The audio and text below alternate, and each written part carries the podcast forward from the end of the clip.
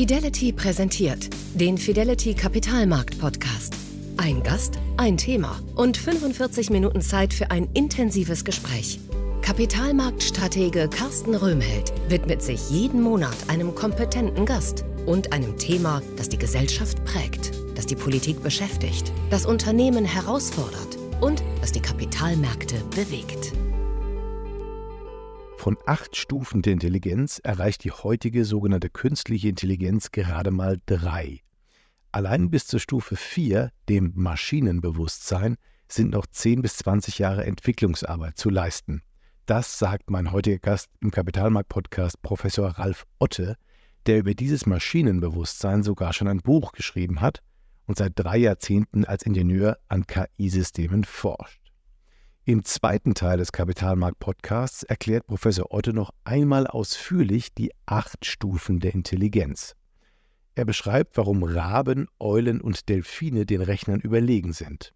Wieso Technik nicht sonderlich intelligent sein muss, um vom Menschen missbraucht zu werden. Er nimmt uns mit in die Welt der Quantencomputer und der neuromorphen Systeme. Und er warnt davor, Elektronik mit biologischen Systemen zu verknüpfen und mit Pilzen Auto fahren zu wollen. Herzlich willkommen zurück im Fidelity Kapitalmarkt Podcast, lieber Herr Otte. Zum Ende unseres ersten Teils hatten Sie eine Prognose vorgetragen, nämlich, dass es niemals zum autonomen Fahren kommen wird. Das dürfte viele Menschen verwundern, oder? Ja, es sei denn, die, die mich kennen. Ich sage das seit 2015 auf großen Konferenzen. Ja. Das sind schon früher sind die Leute aufgestanden und nur also haben sind rausgegangen und haben dann also vorgerufen, Herr Professor Otte, nur weil sie einen Titel haben, können sie nicht so einen Mist erzählen. 2021 fahren wir voll autonom in Deutschland. Große Automobilkonzerne, wo ich sprechen durfte oder auch noch sprechen darf. Ich bin da ja immer noch. Und ähm, heute steht keiner mehr auf und beschimpft einen, sondern dann sagen alle, wie kommen Sie da drauf? Wieso fahren die Dinger nicht? Ähm, das liegt daran, dass sie zum Autofahren mehr als Mathematik brauchen. Ja, das sind ja noch, die haben mich ja nach den Stufen der Intelligenz gefragt. Ich bin ja erst bei Stufe 3 stehen geblieben. Und jetzt kommt der Punkt, die Stufe 1, die Deduktion, die 2, die Induktion, die 3, die Kognition. Das können Sie komplett mathematisieren. Diese drei Stufen können Sie mit Mathematik komplett aufschreiben. Und weil Sie das können, können wir diese Intelligenz in den Computer reintun. Und deswegen haben Sie heute die KI auf der Stufe 1, auf der Stufe 2, auf der Stufe 3. Jetzt kommt ein Riesengap, ein Riesengap. Es gibt nämlich intelligente Systeme, wie zum Beispiel Menschen oder Katzen, was auch immer, die sind nicht nur deduktiv intelligent, induktiv und kognitiv, die haben noch eine neue Intelligenz, Bewusstsein. Eine völlig andere Intelligenzform, die können Sie gar nicht auf dieser, auf dieser Grade der Intelligenzstufen aufzeichnen. Wir sagen als Mathematiker, die sind orthogonal dazu, die sind so völlig anders. Und jetzt ist es wichtig, wenn man versteht, diese Intelligenz, die bewusste Intelligenz, können Sie gar nicht mathematisch bauen. Es gibt keine Mathematik, um Bewusstsein zu erzeugen. Damit kann ich Ihnen jetzt schon sagen, diese ganzen Laptops und so weiter, die werden nie Bewusstsein bekommen, weil Bewusstsein ein physikalisches, chemisches und biologisches Phänomen ist und kein mathematisches. Also immer wenn wir mit Mathematik zaubern auf den Computern, was wir ja tun, da passiert Deduktion, Induktion und Kognition. Und das können wir ausreizen bis ChatGPT. Das ist ja wirklich ein intelligentes System auf Stufe 3. Das ist ja toll aber es kann nie Bewusstsein erlangen, weil das mit Mathematik nicht geht. Das geht aber trotzdem zu bauen.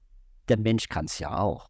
Wir Menschen haben ein Bewusstsein und wir müssen uns ja fragen, was im Gehirn erzeugt denn das Bewusstsein, wenn es denn keine Mathematik ist?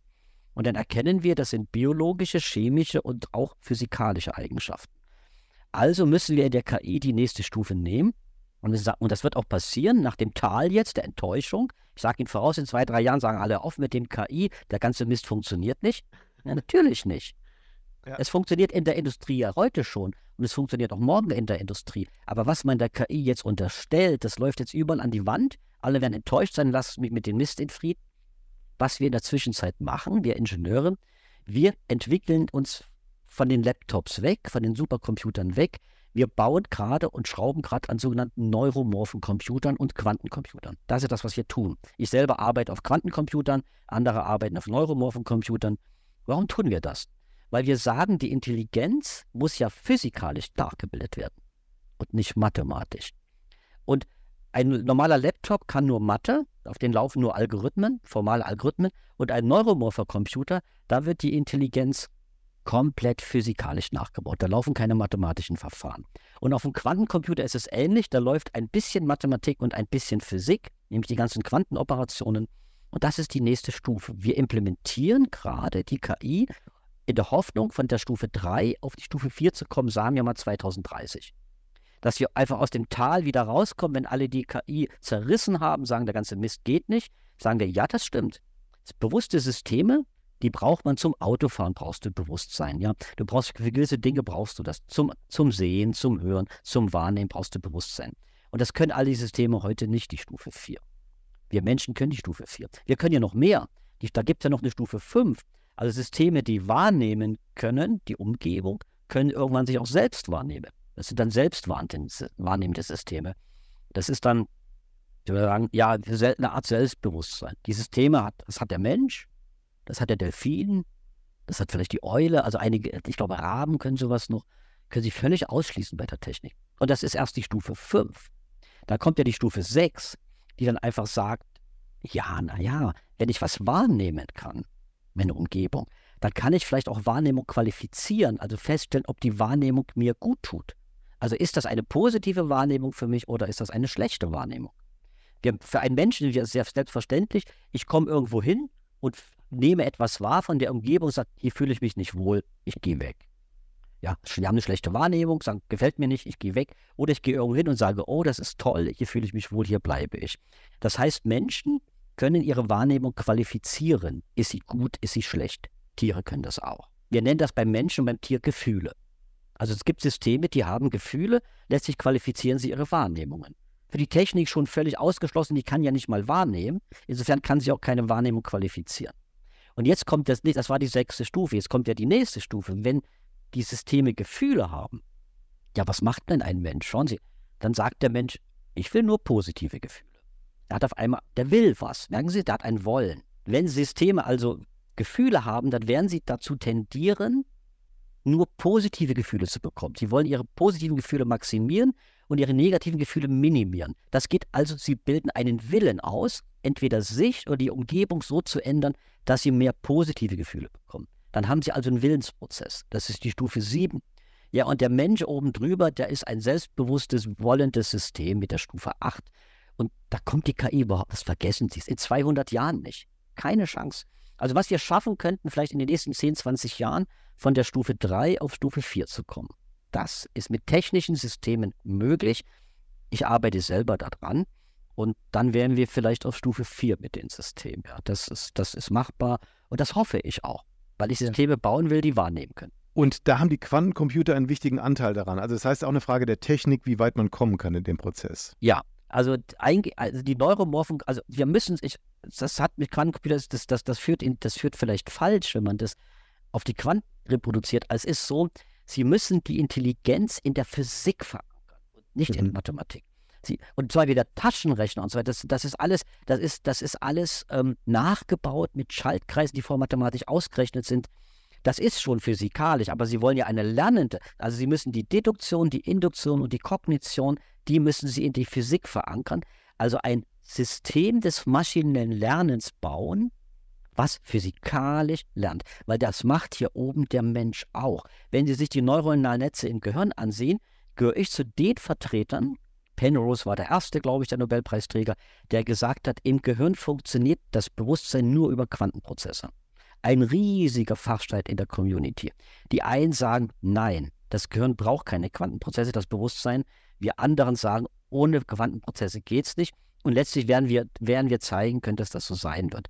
Das Bewusstsein basiert auf Quantenprozessen. Also gehe ich jetzt in die Natur und sage, wo gibt es denn Quantenprozesse?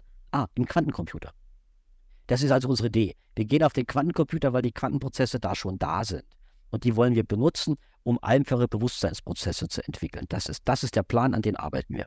Nochmal kurz zur Zusammenfassung. Also Sie sagen quasi aufgrund der technischen Gegebenheiten geht von der künstlichen Intelligenz selbst momentan quasi keine Gefahr aus, sondern nur davon, wie sie eingesetzt wird vom Menschen und ähm, wenn er sie missbraucht, wie, wie bei vielen anderen Dingen, Atomkraft und ähnliches auch. Ne? Ja, also ja. darf ich das ganz kurz dazu was sagen? Weil Gerne. Wenn die, wenn die, wenn die Leute, also ich habe ich hab jetzt ein absurdes Beispiel, ich bringe einfach wirklich ganz absurdes gerade, ja. aber das bringt es auf den Punkt. Kann von der KI eine Gefahr für die Menschheit ausgehen? Die Antwort ist natürlich klar. Folgendes. Ich schreibe jetzt eine Programmzeile, ich definiere das jetzt, die heißt folgendermaßen. Wenn es Montagmorgen ist und die Temperatur ist größer 30 Grad, zünde eine Atombombe. Das ist jetzt nicht besonders Intelligenz, diese Programmzeile, ja. aber die kann ich in Python schreiben. Wir programmieren in Python. Also, wenn, in, wenn Montagmorgen, Außentemperatur größer 30 Grad, zünde eine Atombombe. Jetzt würde man sagen, wer macht denn so einen Scheiß? Ja, das, das kann man ja programmieren. Die Frage ist, geht von denen mit einer Gefahr aus oder nicht? Per se nicht. Das ist ein Python-Programm. Wenn Sie aber dieses Programm an den roten Knopf lassen, wenn das also die Handlung ausführen könnte, zünde eine Atombombe, dann würde diese eine Programmzeile sehr gefährlich sein. Weil das guckt dann, welcher Wochentag ist heute, wie ist die Außentemperatur vielleicht in San Francisco. Wenn, wenn A gilt und B gilt, dann zünde eine Atombombe. Das hat also gar nichts mit einem KI-Programm zu tun, sondern da ist irgendein Mensch so verrückt und hat ein solches, ja. einen solchen Einzeiler an die Zündknopf der Atombombe gelassen. Von dieser Technik geht enorme Gefahren aus, hat nichts mit KI zu tun, nichts mit Deduktion, Induktion, Kognition. Also, wenn Menschen Systeme bauen und die in Kernkraftwerke einsetzen oder an die Atombombe, dann ist das per se gefährlich, hat ja. aber nichts mit KI zu tun. Das sollte man also nicht machen, so, so ja. Blödsinn. Am Ende steht der Mensch dahinter, wie Sie ja. Äh am Ende steht der Informatiker dahinter, der das dahin gebaut hat. Oder, ja. oder der Auftraggeber, der sagt, ich gebe dir eine Million Euro, bau mir das doch bitte mal den Einzeiler. Aber heute wird ja mit, der, mit den Fingern auf die KI gezeigt. Die, aber eine KI, die in Social Media irgendwas tut, was macht sie? Die manipuliert Wahlen, ja, die manipuliert ja. Meinungen. Das, wird, das ist auch schon gefährlich. Aber äh, die kann keine Atombombe zünden, ja. weil wir sie nicht ranlassen. Sie kann kein Kernkraftwerk explodieren lassen, weil wir sie nicht ranlassen. Ja. Das müssen wir also unterscheiden. Die KI als wirkliche Maschine ist, ist einfach, einfach eine Maschine, ist ein Kühlschrank. Ja. Ist, und wenn wir die an die entsprechenden Knöpfe lassen, ist es gefährlich. Und ansonsten nicht. Aber von, die Maschine selber wird nie sich über die Menschen erheben können. Sie kann weder wahrnehmen, noch hat sie Gefühle, noch hat sie einen Willen. Das können Sie ausschließen. Das kriegt es auch nicht. Das können Sie vergessen. Und deswegen ist es so komisch, dass die Hightech-Konzerne mit dem Finger drauf zeigen und sagen, guck mal, da ist es gefährlich. Und wenn sie das machen, weiß ich, ich gucke genau in die andere Richtung. Ich möchte noch mal einmal einen Begriff äh, ins Spiel bringen, der jetzt hier noch nicht gefallen ist, aber der, der immer wieder auch genannt wird, die Singularität. Ähm, das ist ja etwas, was immer genannt wird, dass der Mensch irgendwie äh, übertroffen wird ähm, von der Intelligenz her durch die KI und so weiter. Also das ist das, was Sie damit jetzt quasi ausschließen an der Stelle. Ja, aber man muss unterscheiden. Also als äh, Kurzweil, ja, ein großer äh, Guru da aus, aus den USA, der, der kündigt die, die Singularität immer in 30 Jahren an. Ja. Aber das macht er schon seit 30 Jahren. Ja. Also da braucht jetzt, das ist so, das, das ist ja auch schön irgendwie. Man kriegt Aufmerksamkeit, dann kriegt die Mikrofone und sagt, in 30 Jahren geht die Welt unter. Und das können sie eigentlich bis zur Rente machen. Und das ist ja auch nicht prüfbar. Also es, weil es immer in 30 Jahren passiert. Und jetzt ist für 2045 der Weltuntergang angekündigt durch die KI. Der ist jetzt gerade angekündigt.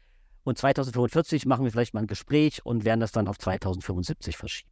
Ähm, das ist also diese Art der Singularität, dass die Menschheit, äh, dass die KI klüger wird als wir und uns vernichten will, ist absurd. Das ist entweder ein Marketingtrick oder Leute brauchen dringend Aufmerksamkeit. Das können sie völlig, völlig vergessen. Es, also, ich kann es ausschließen, es passiert ja, nicht. Das ist sehr aber, interessant, ja. Aber, aber was natürlich ist, sein kann, und das ist ja auch die Frage zur Singularität, es gibt eine sogenannte technische Singularität. Das ist der Zeitpunkt, wo die Maschine, die KI-Maschine, genauso viele Rechenoperationen durchführt wie das menschliche Gehirn. Mhm.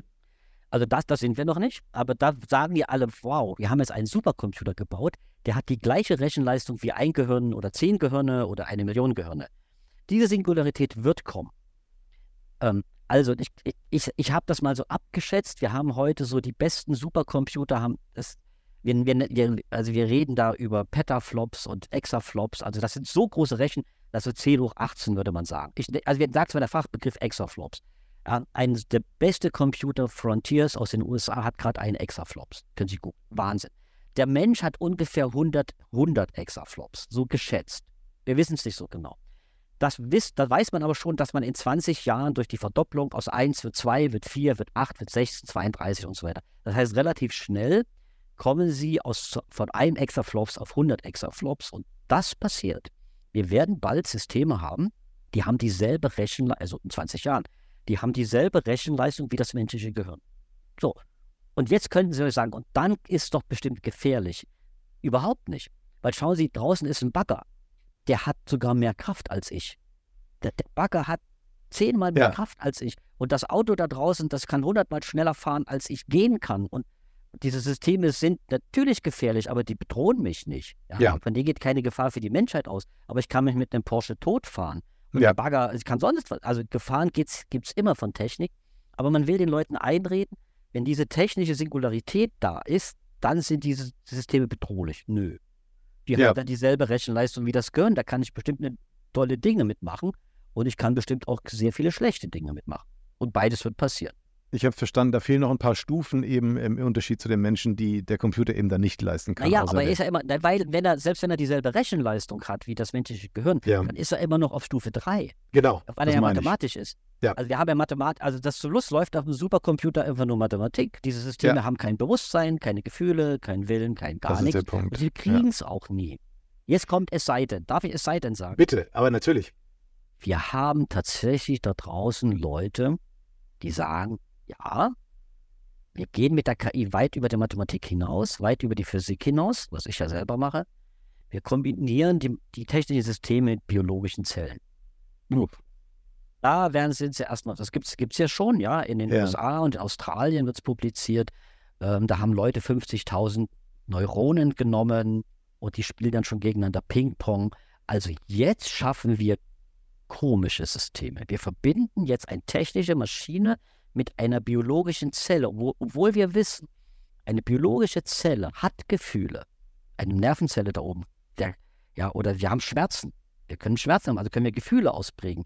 Die hat wahrscheinlich auch einen Willen und also wir wissen gar nicht, was wir in den Computer gerade einbauen. Also die das machen. Jetzt kommen wir zur Regulierung. Das gehört komplett verboten. Okay. Kommt. Denn Sie haben mir die Frage schon vorweggenommen, denn die Kombination von Computern mit biologischem Material äh, sozusagen, das könnte dann schon in eine etwas gefährlichere Richtung gehen. Ich gebe mal ein Beispiel. Also so, ich bringe mal so gern absurde Beispiele auch jetzt wieder ein, weil man, wenn man mit biologischen Systemen arbeitet, eine meiner Töchter ist, ist, ist Biologin, also die nehmen gern Pilze. Also Pilze sind gern gesehen. In Pilze, die können sie mit elektronischen Schaltkreisen verbinden. Und dann haben sie jetzt so eine Chimäre, ja. Also es ist ein elektronischer Schaltkreis, der Pilz rechnet ein bisschen. Und jetzt stellen Sie sich vor, Sie, sie nehmen so einen Pilz und nehmen, die ins, nehmen den ins Auto rein, weil Sie feststellen, so ein Pilz rechnet einfach besser als jegliche Maschine. Der rechnet hundertmal schneller. Effizienter, ja, da braucht ein bisschen Zuckerlösung. Die heutige KI im Auto, ich sag mal, braucht ein Kilowatt an Leistung, ist eine Katastrophe. Der Mensch hat 50 mal weniger, also nehmen wir einen Pilz. Gut. Dann können wir jetzt einen Pilz bauen, der das Auto äh, mit, also regelt und steuert. Und jetzt kommt mein absurdes Beispiel. Durch, durch, den blöden Konstruktionsfehler ist es so, dass wenn Sie um die Linkskurve fahren, wird die Zuckerlösung nach rechts gedrückt, der Pilz liebt es. Und wenn Sie um die Rechtskurve fahren, wird die Zuckerlösung alles hindrückt, der Pilz mag das nicht. Weil der hat ja Wahrnehmung. Pilze haben eine Wahrnehmung. Also wird der Pilz wollen, dass Sie Linkskurven machen. Ja, sowas kann man ja nicht bauen. Sie können doch kein KI-System benutzen, was eigene Gefühle hat und dann, Sie wissen einfach nicht mehr, was Sie verbaut haben. Und unser Weg geht ja gerade baut eine transparente KI-Ingenieure. Das ist, das ist mein täglich Brot. Wenn ich irgendwo hingehe, wird gesagt, ist das transparent, ist das vertrauenswürdig? Ich sage, hier nicht, hier ja, gebt mir noch zwei, drei Jahre. Und jetzt kommen Leute und sagen, ich baue biologische Systeme dran. Schlimmer geht's nicht. Das ist definitiv nicht vertrauenswürdig, das ist definitiv nicht transparent. Wir wissen nicht, was der Pilz fühlt, wir wissen nicht, wie der Pilz rechnet. Das ist absurd, das zu machen. Das, das, das gehört völlig verboten. Da, da, das würde ich regulieren. Das würde ich weltweit regulieren, das zu verbieten. Und gibt es dafür denn einen Konsens oder wird es möglich sein, sowas zu regulieren? Oder kann es sein, dass es irgendwie dann doch zu solchen Entwicklungen kommt? Herr Röll, das ist viel, viel, das ist viel schlechter. Wenn Sie sich den AI-Act von Europa anschauen, ja, ja. Das, wir lesen den ja genau, ich verfolge das ja seit, seit, seit einiger Zeit. Ich habe das Glück, auch für das Auswärtige Amt zu arbeiten. Ich berate unsere Diplomaten zu KI-Fragen und so weiter wir werden ja gerade sehr gefragt da draußen. Und da gucken sie in den AI-Act, das gibt es gar nicht. Da, da, da, hat nie jemand drüber nachgedacht, dass auch biologische Systeme mit, das, das es nicht. Also wir regeln dort, dort KI-Software. Also da, wir regeln die Intelligenzstufe 1, 2, 3. Wir regeln eventuell noch physikalische Maschinen, das ist aber nicht klar. Je nach das Parlament hat eine eigene andere Meinung als, als die Kommission, die streitet, das ist noch nicht ganz klar Aber wir regeln keinerlei biologische künstliche Intelligenz. Die, die, der Begriff existiert nicht, weil die Politiker nicht wussten, entweder nicht wussten, dass es das gibt, oder die Tech-Konzerne das nicht sagen wollten, dass es das gibt. Was glauben Sie, ist eher der Fall? Weiß ich nicht. Ich möchte, ich möchte gerne in Ruhe meine Fördergelder kriegen. Ich keine. okay, in Ordnung. Äh, Sie haben schon so viele Fragen vorweggenommen von mir. Ich habe noch eine abschließende Frage und Sie haben sie auch einen Teil schon beantwortet, aber ich möchte sie trotzdem nochmal stellen. Ich stelle immer wieder fest in Gesprächen oder auch in Vorträgen, dass es äh, ganz hochrangige Experten gibt wie Sie und die einen sagen wie Sie, äh, von den Maschinen geht keine Gefahr aus ähm, und die anderen haben, haben, eben diese apokalyptischen Warnungen und sind auch, ähm, haben auch einen starken wissenschaftlichen Hintergrund. Also mich wundert immer, dass es so komplett gegensätzliche Meinungen gibt von Experten eines Themas.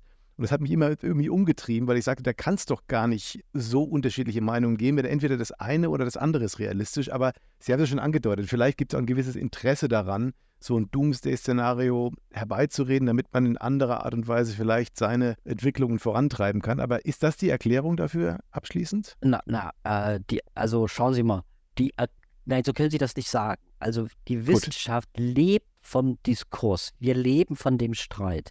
Und dieser Streit endet nie. Und wenn ich heute höre von politischen Richtungen, die Wissenschaft hat folgende Meinung, dann brauche ich nicht mehr weiterlesen. Weil die Wissenschaft gibt es nicht und die Wissenschaft hat nicht eine Meinung. Wir leben seit Hunderten oder Tausenden von Jahren vom Streit, einen nicht endenden Streit. Warum? Wir alle wollen Ruhm, wir alle wollen Geld, wir alle haben Fördermittel und so weiter. Und zum Schluss setzt sich der beste Kompromiss durch irgendwie. Es gibt Ausnahmen, ja. Vor 500 Jahren saß irgendein Theologe und hat gesagt, Leute, ich gucke an den Himmel hoch. Also meiner Meinung nach dreht sich nicht die Sonne um die Erde, sondern die Erde um die Sonne. Ein riesiger Fachstreit, ein riesiger Fachstreit, der erst 100 Jahre später entschieden wurde. Also ich rede von Kopernikus und später Galilei, wo es entschieden wurde. Ähm, da hat man sich 100 Jahre lang wie die Kesselflicker gestritten, bis dann festgestellt wurde, naja, es ist doch nicht die Sonne, die sich um die Erde dreht, sondern um, umgekehrt. Da gab es wohl mal eine richtige Wahrheit A oder B. In dem Fall hier ist es nicht so, dass es wirklich A oder B wahr sein muss, sondern es ist ein bisschen A wahr, ein bisschen B wahr. Und der eine nimmt diese Position ein, hat irgendwelche Gründe, der andere nimmt jene Position ein, hat irgendwelche Gründe. Und wenn Sie jetzt fragen, wer hat recht, dann sage ich, ich habe recht. Sonst würde ich das ja nicht so vertreten.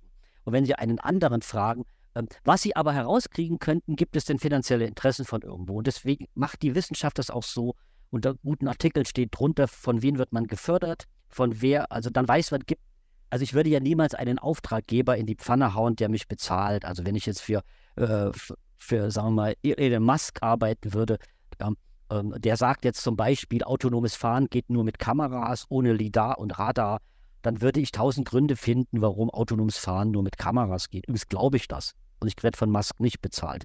Also kriegt man es doch immer raus, wer, für welche, für wen arbeitest du, wer fördert dich. Und, diese, und ich finde diese Vielfalt gerade gut. Ich selber hab, bin eigentlich ein friedfertiger Mensch im Privaten und im Wissenschaftlichen überhaupt nicht. Ich streite mich wie verrückt, weil die Wahrheit kriegen sie nur dadurch raus. Und wir hatten ja jetzt gerade Zeiten hinter uns, wo immer Konsens geherrscht haben sollte, den es aber auch nicht gab, weil es in der Wissenschaft keinen Konsens gibt. Und diese Zeiten haben wir auch wieder vor.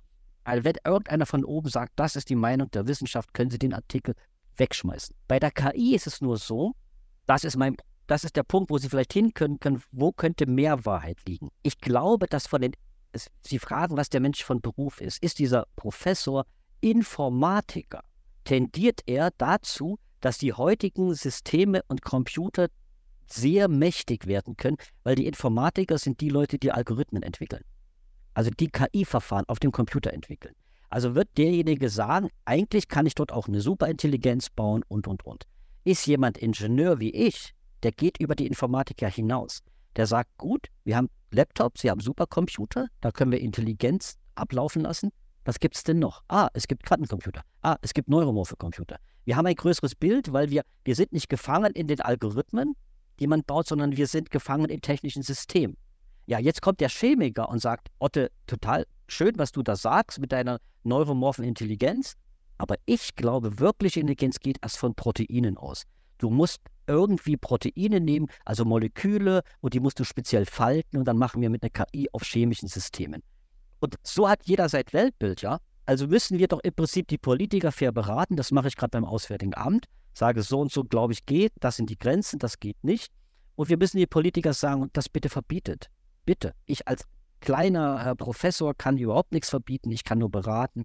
Aber verbietet bitte die Verschmelzung von Mensch mit Maschine, außer in medizinischen Anwendungen, wo jemand vielleicht wieder laufen kann durch die KI und so weiter. Das brauchen wir nicht. Wir brauchen keine Verschmelzung von Mensch und Maschine. Sehr gut. Sie haben zum Abschluss nochmal etwas gebracht, was ich auch äh, sehr unterstütze, dass die Politiker nämlich noch von mehr Experten beraten werden müssen. Manchmal hat man den Eindruck, wie Sie auch am Anfang schon gesagt haben, dass bestimmte Dinge eben herauskommen, weil da völlig praxisferne Menschen irgendwie in der Verantwortung sind, die ähm, Regulierungen erfinden oder schreiben die vielleicht gar nicht unbedingt Also das ist ja meine, sind. meine große Sorge, was ich mir so angucke. Also ich, ich hatte, ich sage Sie mal so, also was mir so persönlich aufgefallen ist, ich hatte das Glück, auf der, auf der World Expo in Dubai eine Konferenz zu eröffnen. Ja, das war, ist jetzt zwei Jahre her. Und da ging es dann um the Rise of AI, was passiert in Zukunft und da durfte ich dazu sprechen. Und dann gehen sie durch die ganzen Pavillons durch und gucken sich das alles an. Und dann finden sie tatsächlich Pavillons, wo sie mit den Ohren schlackern, wie China. Was läuft in diesem Land? Auch in KI-Fragen. Und dann gehen sie in Pavillons, ich nenne jetzt ja keine Länder hier, aber da fallen sie vom Glauben ab, wie, wie anders die sind. Und, und, und das ist etwas, was einfach passiert ist. Also KI spielt hier keine Rolle. Also Deutschland spielt nicht wirklich die Rolle. Das ist in China, in Russland, in den USA. Jetzt sehe ich arabische Staaten, die gerade auf, voll abgeht, weil die viel Geld haben. Ja. Das wird hier nicht so ernst genommen. Also wir haben irgendwie das Gefühl, wir sind eine ausentwickelte Gesellschaft, da muss man nichts mehr weiter machen. Und jetzt müssen wir alles so Work-Life-Balance, lese ich mal, und, und schön mit der Natur zusammenleben. Andere Länder sehen das anders und die werden den Ton angeben. Das, und unsere Politik hat das, glaube ich, nicht geschnallt. Wir hoffen, dass das in Zukunft noch passieren wird, auch wenn die Hoffnung vielleicht etwas schwindet. Aber damit haben wir nochmal eine sehr schöne Formulierung zum Schluss gefunden. Herr Professor Otte, vielen, vielen Dank für dieses extrem interessante Gespräch. Ich habe heute so viel gelernt wie lange nicht mehr. Und äh, Sie haben es so toll erklärt, muss ich sagen, äh, dass es wirklich auch unseren Hörern hoffentlich sehr eingängig war. Das soll es für heute gewesen sein. Auch Ihnen, liebe Zuhörer, vielen, vielen Dank für Ihr Interesse. Wir hoffen, dass wir ein paar spannende Einblicke und sehr interessante Insights heute gebracht haben. Wir sehen uns hoffentlich wieder beim nächsten Mal oder bei einem der vielen anderen Formate, die wir für Sie bereitstellen. Danke nochmal, Professor Otte, und viele Grüße, Ihr Carsten Röhmheld. Ich danke auch. Dankeschön. Das war der Fidelity Kapitalmarkt Podcast mit Carsten Röhmheld. Weitere Informationen finden Sie in der Podcast-Beschreibung und auf fidelity.de. Wertentwicklungen in der Vergangenheit sind keine Garantie für zukünftige Erträge und Ergebnisse. Der Wert von Anteilen kann schwanken und wird nicht garantiert. Anleger werden darauf hingewiesen, dass insbesondere Fonds, die in Schwellenländern anlegen, mit höheren Risiken behaftet sein können. Die dargestellten Standpunkte spiegeln die Einschätzung des Herausgebers wider und können sich ohne Mitteilung darüber ändern. Daten und Informationsquellen wurden als verlässlich eingestuft, jedoch nicht von unabhängiger Stelle überprüft. Eine detaillierte Beschreibung der mit den jeweiligen Fonds verbundenen Risiken finden Sie in den entsprechenden Fondsprospekten. Fidelity übernimmt keine Haftung für direkte oder indirekte Schäden und Verluste. Weitere Informationen finden Sie unter fidelity.de.